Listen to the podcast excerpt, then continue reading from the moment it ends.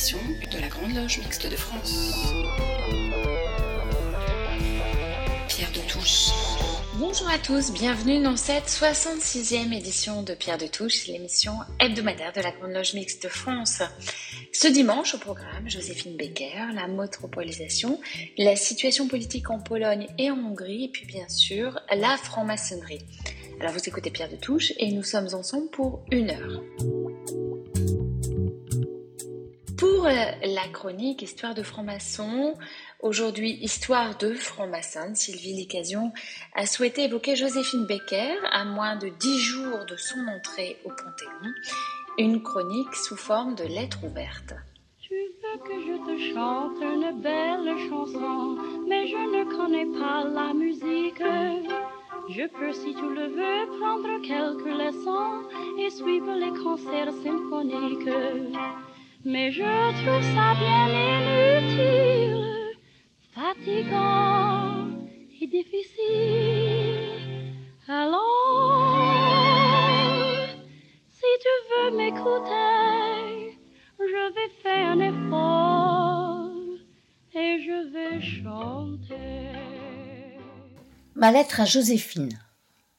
Chère Joséphine, voilà maintenant cinquante ans que tu nous as quittés, mais ça y est, c'est pour bientôt. Le président de la République l'a décrété et sa décision a fait l'unanimité. Le 30 novembre 2021, tu vas intégrer le Panthéon. Aux grands hommes, la patrie reconnaissante. Voilà ce qui est marqué au frotton de ta nouvelle demeure. Tu entres dans les champs élyséens qui seraient tout au bout de la terre il paraît que c'est là qu'une vie plus douce est offerte aux humains. Et cette nouvelle vie, l'opinion est unanime, tu l'as bien méritée. Toi, la petite afro-américaine de la banlieue de Saint-Louis, tu vas vivre désormais dans cet illustre symbole, caché sous les pavés du mont Sainte-Geneviève, toi dont toute la vie n'a été qu'un symbole. Artiste, danseuse, chanteuse, actrice, star internationale, muse des cubistes, mais aussi résistante pendant la Seconde Guerre mondiale dans l'armée française, militante pour les droits civiques, tu es la femme aux multiples visages et aux multiples vies en une seule. Si tu dis que tes deux amours sont ton pays et Paris, ce qui t'ensorcelle, ce serait plus justement ta liberté et ton altérité. La France te rend cet hommage car elle estime que tu as contribué à sa grandeur. Elle rend hommage à ceux qui ont fait notre histoire et ont défendu les valeurs de notre pays, à ceux qui, comme toi, ont servi ces principes, parfois au détriment de leur sécurité. C'est une manière officielle de t'immortaliser et d'ancrer tes combats dans le présent, mais aussi dans le futur.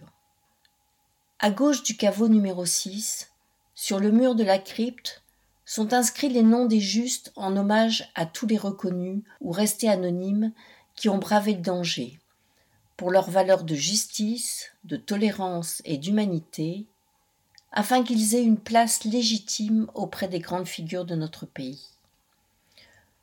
Nul doute que tu faisais déjà partie de cette France où des hommes et des femmes abandonnaient tout pour grossir les rangs de l'armée des ombres.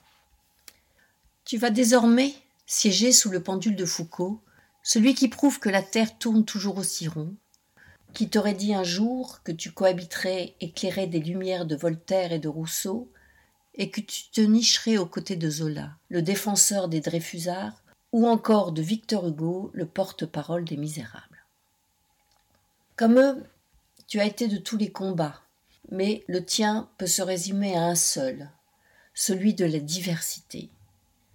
Quelle que soit l'origine géographique, socioculturelle ou religieuse, quel que soit l'âge, le sexe ou l'orientation sexuelle, quelle que soit la couleur de peau ou le handicap, tu as lutté contre toute ségrégation au sein de toutes les communautés. Ta lutte n'a pas été vaine et tu as tracé de multiples voies. Toutes ces formes de discrimination figurent maintenant au premier rang de nos préoccupations. Tu as été initié le 6 mars 1960 au sein de la loge maçonnique La Nouvelle Jérusalem de la Grande Loge féminine de France. Même si ce passage en maçonnerie fut bref, Et si ce n'est pas la franc-maçonnerie qui t'a faite, qu'importe. Les francs-maçons en général, et cette obédience en particulier, peuvent être fiers d'avoir compté dans leur rang une femme quelle que toi, et suffisamment longtemps pour qu'elle reconnaisse tes mérites. Chaque sœur, chaque frère, n'a jamais tracé l'ombre d'une esquisse de tes luttes, ni pris autant de risques que toi, et c'est pour cela qu'ils ont le profond respect envers toi. Ma très chère sœur Joséphine, si la France ne s'est pas imposée à toi, tu n'y es pas née, en revanche tu l'as choisie, et elle t'a ouvert les bras. Par tradition, la France est une terre d'accueil, il est bon parfois de le rappeler, et tu resteras toujours pour nous le symbole d'une intégration parfaitement réussie. Ta tribu arc-en-ciel est un exemple vivant de fraternité multiraciale et multiconfessionnelle que tu as voulu enseigner à l'humanité. C'est parce que de toutes tes forces tu as honoré la France qu'aujourd'hui elle t'honore. Ton œuvre n'est cependant pas achevée. Tu entres dans l'histoire et dans la postérité, puissent tes combats continuer à nous animer, à inspirer notre jeunesse et à unir nos communautés. Puissions-nous nous montrer dignes des risques que tu as pris et des chemins que tu nous as tracés, car c'est dans ces risques et sur ces chemins, Joséphine, que nous sommes véritablement ce que nous sommes. Patria non immemor, la patrie n'oublie pas. Voici l'inscription qui est gravée sur le revers de ta médaille de la résistance. Non, la France ne t'a pas oublié, Joséphine, et te le prouve aujourd'hui. Et même s'il fait bien froid dans ce sinistre et glorieux sépulcre, sache que tu seras la sixième femme à intégrer le Panthéon, certes pour récompenser tes mérites, et c'est bien naturel, mais également pour prôner les valeurs que tu as défendues tout au long de ta vie. Ma très chère sœur Joséphine, bienvenue au Panthéon des grands hommes et des grandes femmes. Ne me demandez pas si j'aime la grâce ne me demandez pas si j'aime Paris. Autant demander à l'oiseau dans l'espace s'il aime le ciel ou s'il aime son nid. Autant demander au marin qui voyage s'il peut vivre sans la mer et le beau temps. Autant demander à une fleur sauvage s'il en peut vraiment se passer de printemps.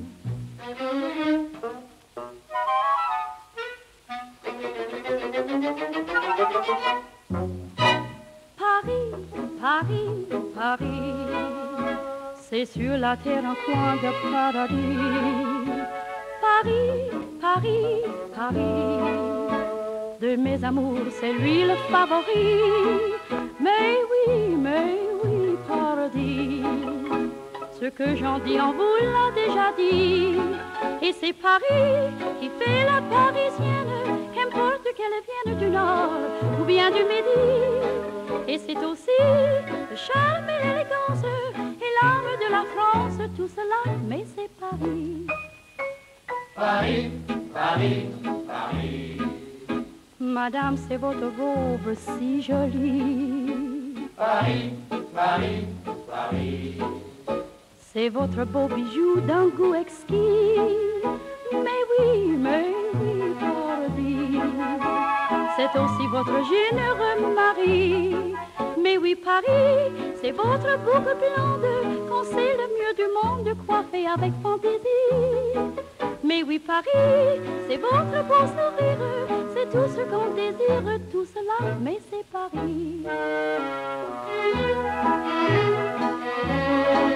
Et c'est aussi le charme et l'élégance et l'âme de la France. Tout cela, oui, c'est Paris. Et pour illustrer cette chronique, Paris, Paris, un titre interprété par Joséphine Baker. Pierre de Touche.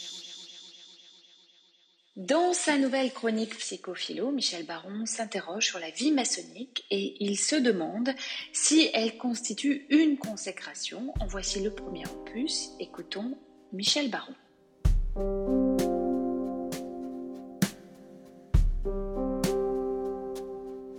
Bonjour.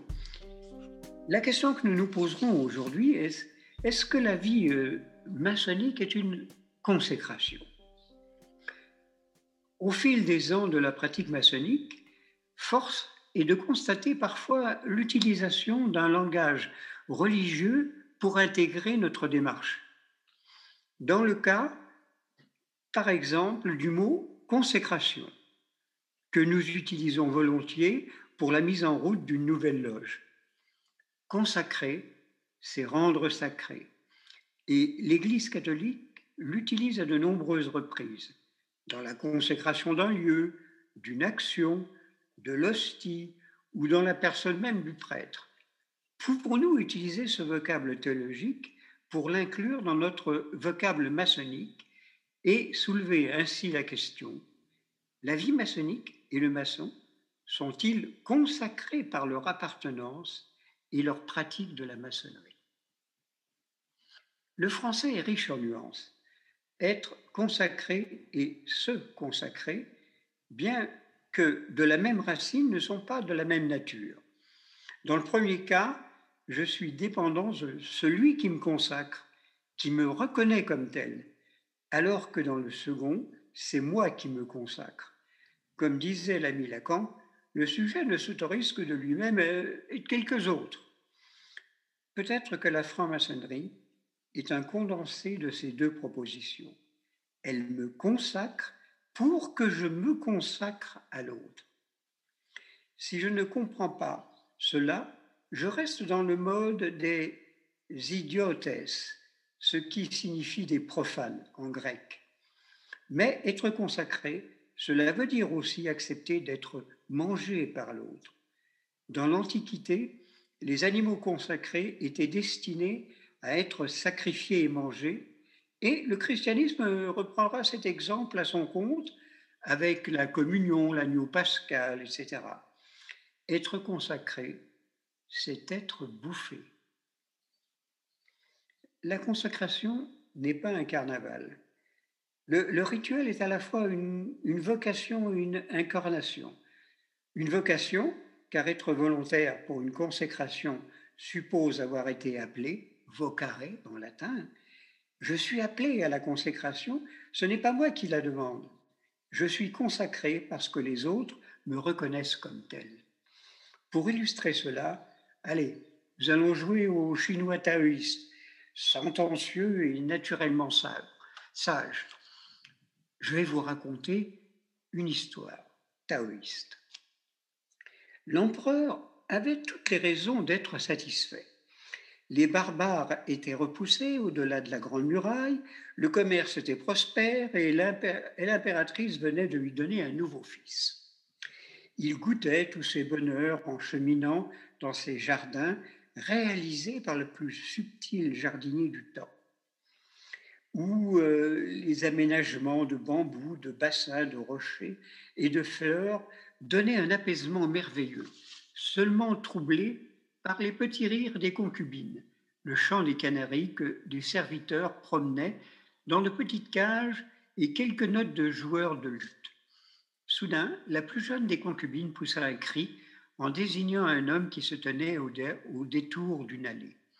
Sidéré, l'empereur et sa suite s'arrêtèrent et considérèrent l'étrange individu qui se tenait à quelques pas.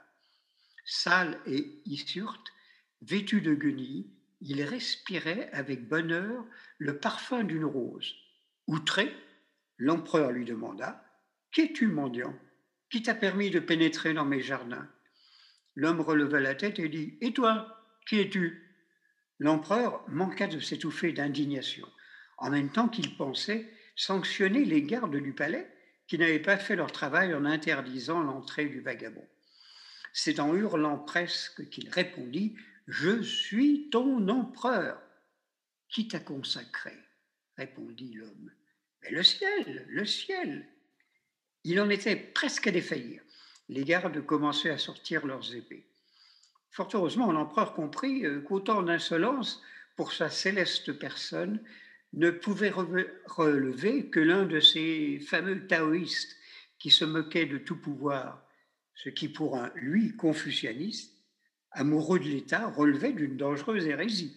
Il se calma et dit d'une voix plus neutre Dis-moi quelle serait donc la nature de la consécration mais c'est celle par laquelle je te reconnais une vraie spiritualité, car sinon, tu es comme un mort, tu n'es plus dans la mémoire des autres. Il n'y a que dans mon âme que tu peux être consacré. C'est ma mémoire et mon adhésion à toi qui t'inscrivent dans l'éternité. Ni le ciel, ni tes cérémonies, ni tes rites qui ne sont que carnaval. À la stupeur de tous, on vit l'empereur se mettre à genoux et demander au vagabond de le consacrer. Celui-ci sourit, releva l'empereur et lui dit, Tu es consacré, car tu fais partie désormais de ma mémoire et de ma vérité. Puis il s'éloigna sentir les roses de nouveau et suivre d'un œil amusé le vol des abeilles.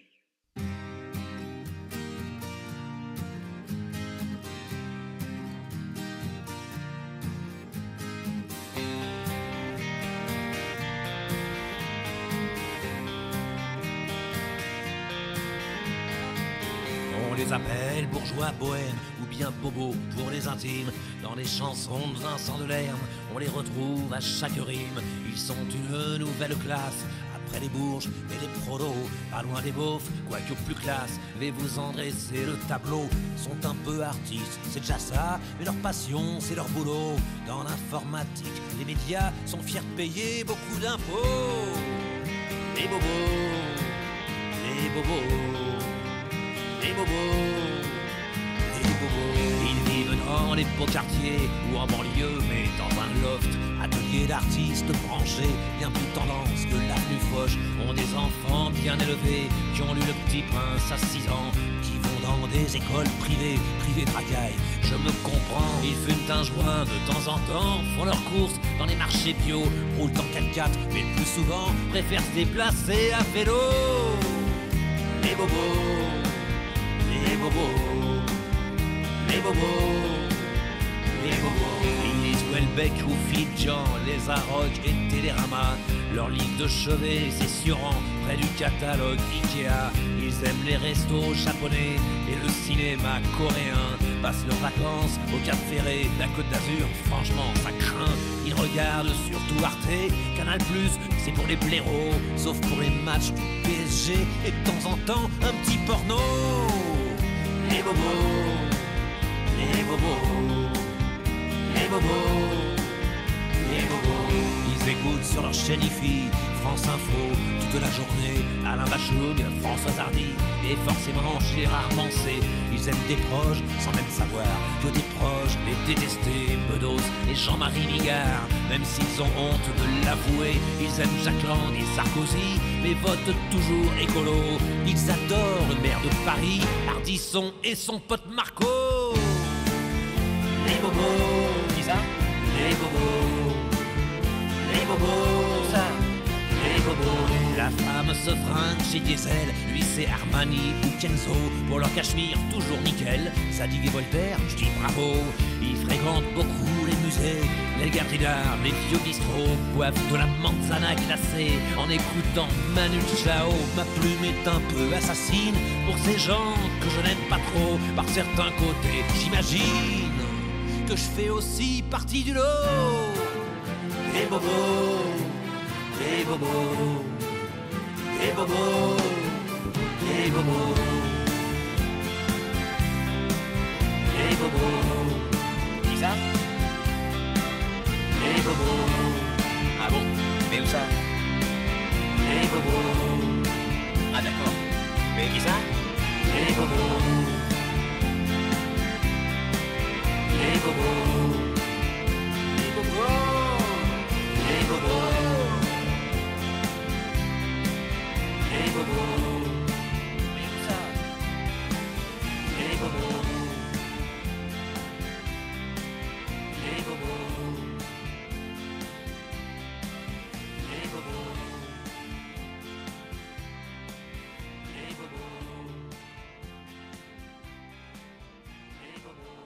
Pour introduire la chronique idée de Pierre Yana, vous venez d'écouter Les Bobos, un titre de Renault qui illustre parfaitement le sujet dont Pierre Yana souhaitait nous entretenir aujourd'hui, la métropolisation, une chronique intitulée L'avenir d'une illusion.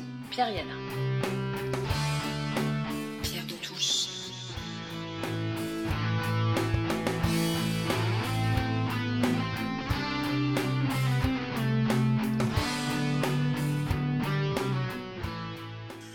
L'avenir d'une illusion, à propos de l'ouvrage de Pierre Vermeren, L'impasse de la métropolisation, collection Le Débat chez Gallimard en 2021. Nous avons été nombreux à croire, et j'en étais moi-même, que l'économie du savoir avait clairement sonné le glas de l'ère industrielle. Fini les amours immodérés de la classe ouvrière, fini l'amour des pauvres du tiers-monde et du monde soviétique, voire de ses épigones. Fini le communisme, fini le socialisme, ou, comme disait Fukuyama, fini l'histoire. On avait même, en Richard Florida, un universitaire nord-américain, le nouveau Marx, qui annonçait l'émergence, de flight, de la classe créative, la nouvelle classe des nouveaux producteurs de richesses, alors que les anciens ouvriers étaient relégués aux confins du monde, en Inde, en Chine ou en Indonésie, et, chez nous, condamnés au chômage ou à l'exclusion sociale. Mieux, Florida théorisait l'apparition des villes créatives, nouvelles métropoles du savoir qui, sur leur territoire, étaient capables d'attirer cette classe créative, créatrice de richesses, avec ses modes de vie, la tolérance, les gays, la culture et ses groupes rock, bref, une manière de vivre à la californienne. Cette pensée, somme toute assez répandue, faisait la renommée des grandes métropoles dans le monde, en un réseau de belles villes modernes, Chicago, Los Angeles, Montréal, Londres, Tokyo ou Paris. En France même, un réseau de grandes villes de second rang, après Paris, constituait la nouvelle ossature du pays. Il suffit de se remettre en mémoire les arguments des villes candidates à la capitale européenne de la culture, Lille, Marseille, ou seulement prétendantes, Lyon, Bordeaux, voire aujourd'hui Clermont-Ferrand, pour comprendre l'attractivité de cette belle illusion que le développement par la créativité ou la culture. La fondation Terra Nova, proche des socialistes, avait même préconisé pour le PS l'éloignement de la classe ouvrière et le rapprochement des nouveaux créateurs de richesses par le savoir, cette fameuse classe créative. L'ouvrage de Pierre Vermeren, paru chez Gallimard en 2021, donc, L'impasse de la métropolisation, tombe à pic pour faire le point sur cette question par l'angle de l'urbain. Dans un premier temps, Vermeeren présente les étapes, dans le monde et en France, de cette tendance lourde des sociétés occidentales à métropoliser. On ne partage pas complètement son analyse de l'exception française, loin s'en faut. Il suffit de regarder l'évolution de Montréal, par exemple. Mais peu importe ici. Partie du modèle parisien pendant les débuts de la Ve République, la métropolisation à la française a permis de structurer des métropoles de second rang après Paris, tout cela renforcé par la nouvelle répartition des régions effectuée, à dire vrai un peu à la va-vite, par François Hollande. Machine à structurer, la métropolisation a été aussi une machine à éjecter. Les classes populaires ainsi que les classes moyennes ont été en grande partie exclues des centres-villes. Vermeuren analyse la crise majeure des Gilets jaunes comme la conséquence évidente de ce phénomène, la crise des exclus. À l'inverse, les bobos, entendez les bourgeois bohèmes, ont conquis les métropoles et leurs centres, y introduisant leur mode de vie, le tramway, le vélo, le verdissement. Ils ne s'édonnent donc pas de ce qui est en revanche étonnant, aux classes populaires et moyennes le glissement à droite vers les populismes, elles qui votaient jadis communistes ou socialistes, aux bobos le vote d'abord à gauche, à Paris par exemple, puis écologiste, jusqu'à prendre quelques très grandes villes, Lyon, Bordeaux, Grenoble, l'île ratée d'un poil. La tendance à la victoire de l'écologie politique signe deux choses selon Vermeeren. Tout d'abord, l'enfermement des élites, socialistes au premier chef, dans le libéralisme économique. Plus, les yuppies des métropoles construisent, dit-il, l'écologie comme une barrière sociale, structurant le parti de la vertu en parangon de la société. le développement des zones forestières en ville, la végétalisation contribuent à chasser vers les périphéries les pauvres ou les classes moyennes. Mais l'analyse de Vermeuren ne sonne pas la charge contre cette tendance lourde de la métropolisation. Elle lance l'alerte contre l'aspect le plus dangereux de ce mouvement de repli sur la ville métropolisée, surtout le danger majeur pour la démocratie et la République. Trois traits essentiels des effets délétères de la métropolisation selon Vermeeren. Premier élément, le suréquipement des métropoles, qui, pour favoriser la disparition progressive de la voiture, vont investir dans des équipements coûteux, des trains, des tramways, inutiles au plus grand nombre. Il suffit d'observer d'une part l'organisation du Grand Paris, ou par ailleurs, par exemple, le doublement du ring de Brest pour s'en convaincre. Deuxième trait, l'extension de la superficie des métropoles, qui pour environ 10% de la population française occupe près de 30% de son territoire. Et Vermeeren de dénoncer vivement le gaspillage spatial que cela représente pour des gens qui sont censés, disent-ils, faire de l'écologie vertu. Dernier trait, surtout, il insiste sur la disparition dans les métropoles des modalités de choix et de décision des populations concernées pour des éléments structurants de ces territoires. Plusieurs débats en cours sur l'interdiction de la voiture, par exemple à Lyon ou à Grenoble, en sont la preuve. D'autant plus que le pouvoir des métropoles étant au second degré, les populations sont totalement éloignées des décisions. Comment s'étonner dès lors, dit Vermeeren, que ces populations désertent les urnes ou se tournent vers les populistes? Le résultat patent de cette évolution profonde serait un grand clivage de nos sociétés démocratiques constaté par ailleurs par Jérôme Fourquet, par exemple. En conclusion de cet ouvrage très décapant, Vermeeren d'affirmer l'impasse urbaine et démocratique de la métropolisation. Il en appelle à un autre débat pour le développement de la restructuration du territoire national. Il est grand temps, en effet, de repenser ce qui s'est fait tout seul ou sans réflexion démocratique et partagée. Il est grand temps de repenser l'aménagement du territoire. Bon dimanche. My house in Budapest, my, my hidden treasure chest. Golden grand piano, my beauty focused EOU. Ooh, you, ooh, I'd leave it all. My acres of land I've achieved. It may be hard for you to stop and believe, but for you, ooh, you, ooh, I'd leave it all. For you, ooh, you, ooh, I'd leave it all. Give me one good reason why I should never make a change. Baby, if you owe me, then all of this will go away. My many artifacts, the list goes on. If you just say the words, I, I'll up and run. Oh, to you, ooh, you, ooh, I'd divido. Oh, to you, ooh, ooh, I'd divido. Give me one good reason why I should never make a change. Baby, if you owe me, then all of this will go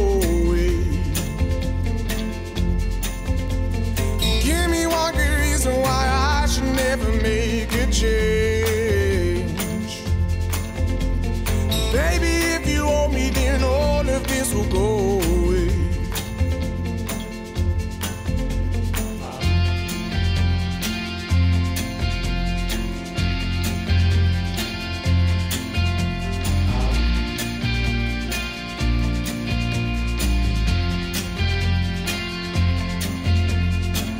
My friends and family, they don't understand. They fear they'll lose so much if you take my hand, but for you, ooh, you, ooh, I'd lose it all.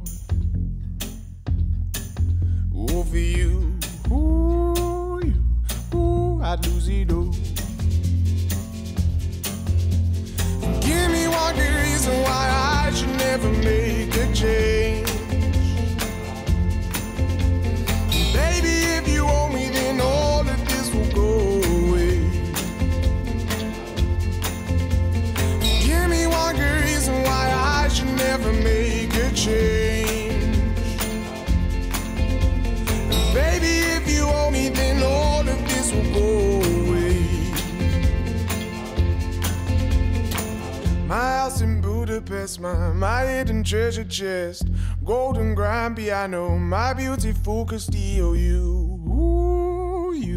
I'd leave it all. Et comme lien entre la chronique sur la métropolisation et la chronique internationale, eh bien, nous venons de diffuser Budapest de George Ezra. Et c'est justement euh, la Hongrie et la Pologne et leurs dérives politiques qu'évoque William Bress dans sa nouvelle chronique internationale. Pierre de Touche. La Pologne et la Hongrie, deux États entrés dans l'Union européenne en 2004, issus tous deux du bloc de l'Est, n'ont pas réussi leur sortie post-communiste. Dans ces deux pays, les anciens partis communistes se sont transformés en partis sociaux-démocrates, libéraux, favorables au marché. Ils se sont éloignés de leurs électeurs les moins aisés. De ce fait, les partis populistes et nativistes ont attiré des populations délaissées. De 1981 à 1991, la transition d'une économie planifiée vers une économie de marché se caractérisa par une forte hausse du chômage, une dégradation importante des conditions de vie pour une large partie de la population et un fort accroissement des inégalités. De 1995 à 2008, la part des revenus perçus par les 1% les plus aisés passe de 10 à 15% en Pologne et de 7 à 10% en Hongrie. En Hongrie, Viktor Orban, favorisé par le système électoral, obtient une large majorité en 2010. Il adopte une nouvelle constitution et permet à son parti, le Fidesz, de contrôler la radiodiffusion publique. Les marchés sont accordés aux entreprises fidèles au Premier ministre. Après la crise des réfugiés en 2015, le parti adopte une rhétorique anti-immigration. En Pologne, après une période consensuelle de transition vers l'économie de marché de 1989 à 2005, les politiques d'austérité conduites par les gouvernements de 2001 à 2005 ont abouti à l'effondrement de la gauche. En 2015, pour la première fois depuis 1991, aucun parti de gauche n'est représenté à la diète le Parlement polonais. Au début du XXIe siècle, les partis de gauche polonais et hongrois ne représente plus d'alternative viable pour les électeurs les moins aisés et les moins diplômés. Des clivages se font jour entre d'une part nativistes et mondialistes et d'autre part entre égalitaires et inégalitaires. Le parti droit et justice PiS en Pologne et le Fidesz en Hongrie ont profité du vide laissé par les partis de gauche. Ces deux partis tentent de répondre à une demande croissante de protection. Il s'appuie sur un programme social nativiste et conservateur sur le plan social, ouvert à la redistribution économique.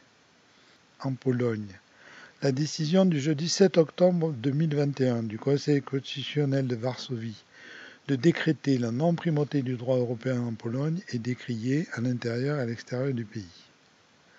L'article 7 du traité de l'Union européenne qui permet de sanctionner a été utilisé pour la première fois à l'encontre de la Pologne en raison du manquement grave au regard de l'indépendance de la justice en 2017 par la Commission, appuyée ensuite en 2018 par le Parlement européen. La Cour de justice de l'Union européenne, saisie par la requête de Varsovie et de Budapest pour s'opposer au mécanisme de suspension des fonds européens en cas d'atteinte de l'état de droit et aux intérêts financiers de l'Union doit trancher prochainement. Le parti Droit et Justice, actuellement au pouvoir en Pologne, a pourtant fait ratifier le traité de Lisbonne et la Charte des droits fondamentaux. Par ailleurs, la plus haute instance juridique polonaise, désormais sous la domination du pouvoir exécutif et de la majorité, attaque frontalement l'article 1er du traité de l'Union européenne et l'article 19 qui établit la Cour de justice européenne. Or, 23 milliards d'euros de subventions et 34 milliards d'euros sont prévus pour la Pologne dans le plan de relance post-Covid avec un mécanisme de conditionnalité du versement des fonds. Ce mécanisme suppose, pour être appliqué, le respect des traités et des droits de l'Union européenne. Le droit à l'avortement et les droits à la santé sexuelle et reproductive ne sont plus reconnus en Pologne. Ces interdictions ont entraîné une révolte historique menée par les femmes, la grève des femmes.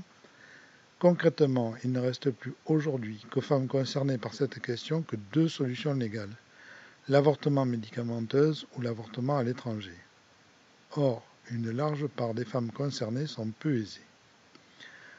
En Hongrie, une loi de mars 2020 sur la protection contre la pandémie de Covid-19 a réduit à néant les droits fondamentaux.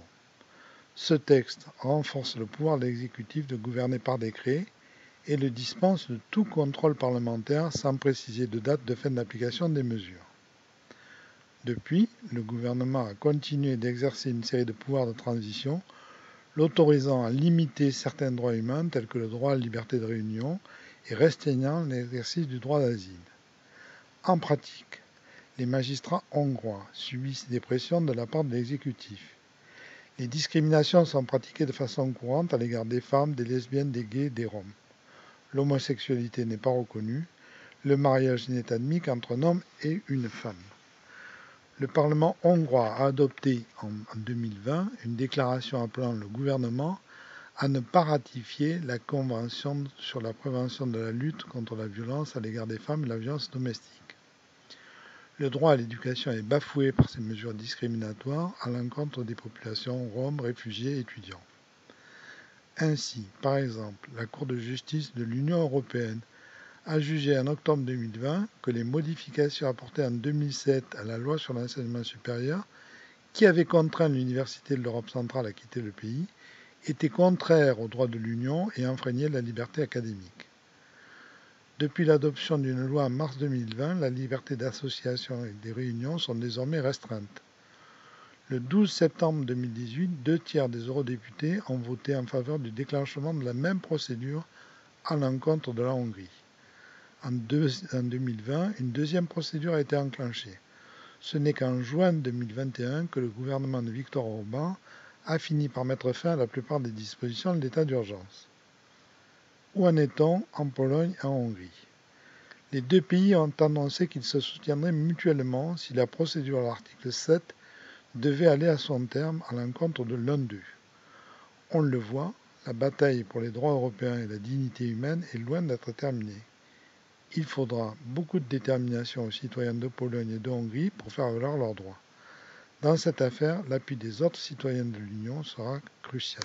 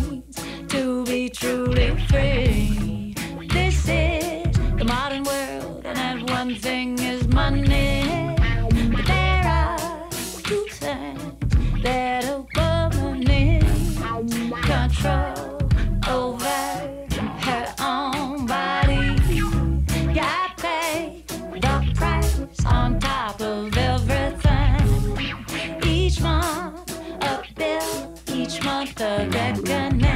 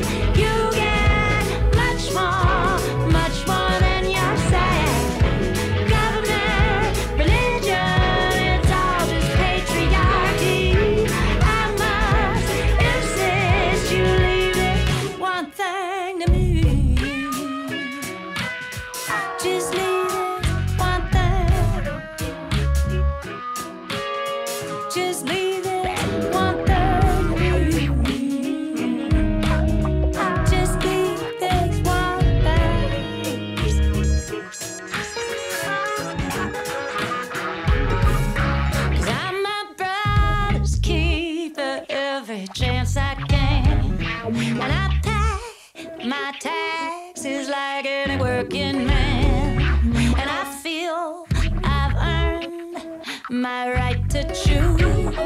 You don't get to play God, man. I do. You don't get to play God, man. I do. You don't get to play God, man. I do.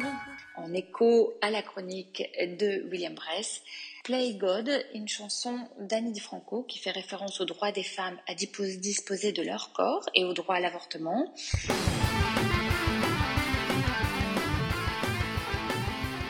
Place maintenant à la chronique coup de cœur de Marc Tulpois.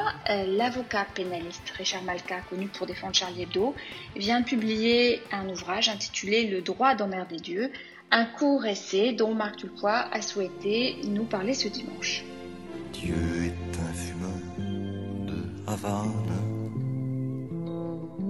Je vois ces nuages gris. Je sais qu'il fait même la nuit, comme moi, ma chérie. Tu n'es qu'un fumeur de gitane. Je vois tes volutes bleues venir les larmes aux yeux. Tu es mon maître après Dieu. Dieu est un fumeur de Havane. C'est lui-même qui m'a dit que la fumée envoie au paradis. Je le sais, ma chérie. Le droit français n'est pas spectaculaire. Il n'aime pas le spectacle judiciaire que peuvent offrir certains pays essentiellement anglo-saxons. La solennité de la salle d'audience se nourrit du secret qui entoure ce qui s'y déroule. Bien sûr, les audiences sont publiques, mais les verbatims de grandes plaidoiries sont rares, la presse judiciaire ne pouvant pas consigner l'ensemble des mots prononcés lors des débats. Ces plaidoiries sont rares et c'est pour cette raison que l'ouvrage de Richard Malka, Le droit d'emmerder Dieu, est infiniment précieux. S'il peut irriter par moments par son style parlé, c'est parce que ce qui pourrait tout à fait constituer un essai est en réalité sa plaidoirie prononcée lors du procès du massacre de Charlie Hebdo. Dès l'entame, Richard Malka insiste sur le caractère exceptionnel de ce procès. Car il n'est pas seulement question de juger un crime, il est aussi question de montrer au monde que nous ne céderons rien aux terroristes. Je cite Le sens de ce procès, c'est aussi de démontrer que le droit prime sur la force. Les attentats de Charlie Hebdo et de l'hypercachère ne sont pas seulement des crimes, ils ont une signification, une portée politique, philosophique, métaphysique. Les attentats commis par les frères Kouachi et par Hamedi, Koulibaly convergent vers la même idée. Ils sont indissociables, ils ont été préparés de concert, ils ont le même but. Quand Koulibaly tue des juifs, il ne tue pas que des juifs, il tue l'autre. Le juif, c'est l'autre. Plus loin, dans la même veine, ils détestent notre liberté et ils ne s'arrêteront pas. Et vous savez pourquoi? Parce que nous aussi, nous sommes l'autre. Parce que nous sommes un des rares peuples au monde à être porteurs d'un universalisme qui s'oppose au leur. Fin de citation. Si bien sûr le crime jugé est un acte terroriste, il ne saurait pleinement être appréhendé sans en comprendre les motifs, sans envisager la manière dont le droit français envisage, ou plutôt n'envisage pas, le blasphème.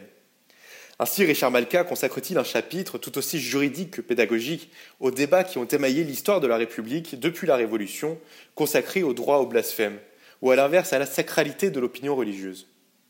Avec cette affirmation, Dieu est suffisamment grand pour se défendre tout seul contre ceux qui l'attaquent, nul besoin d'intimider, de menacer ou de tuer. Car aujourd'hui, rappelle Malka, il est risqué de critiquer la religion musulmane.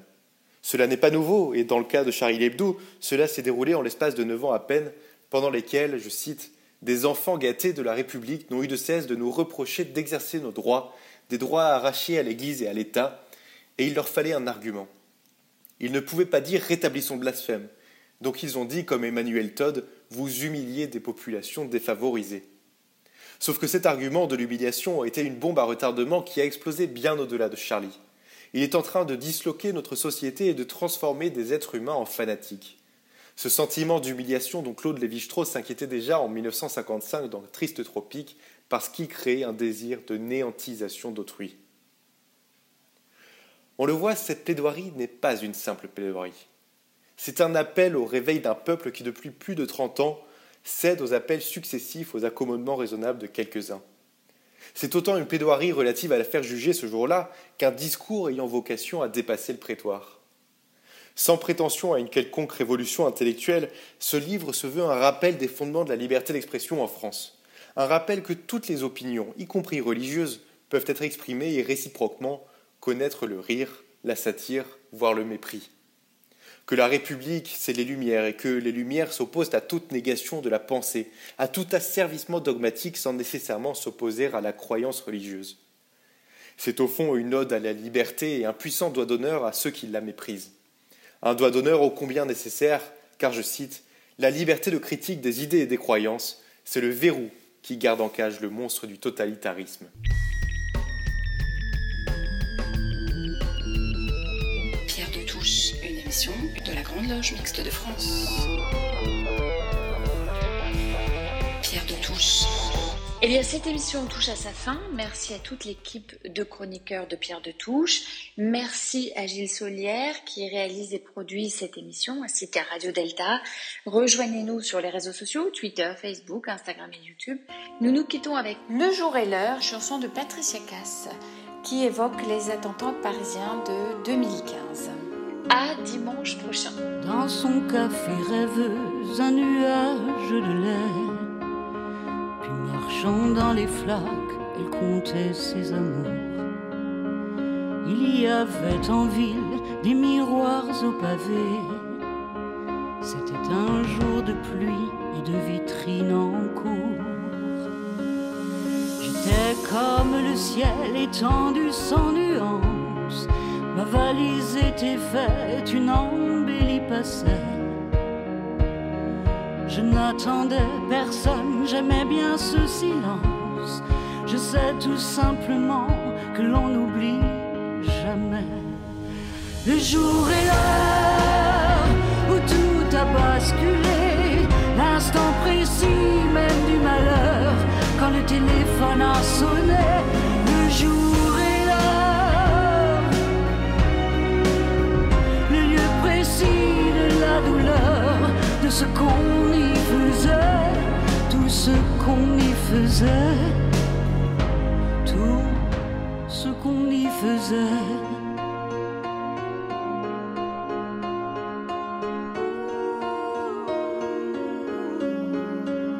Je prenais tout mon temps, rien n'avait d'importance.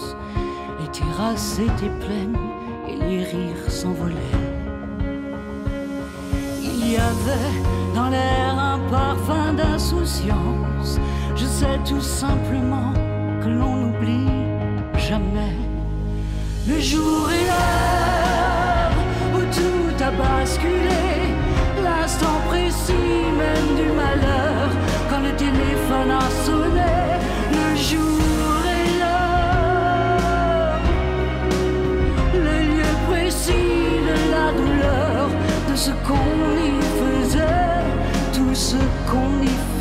deserve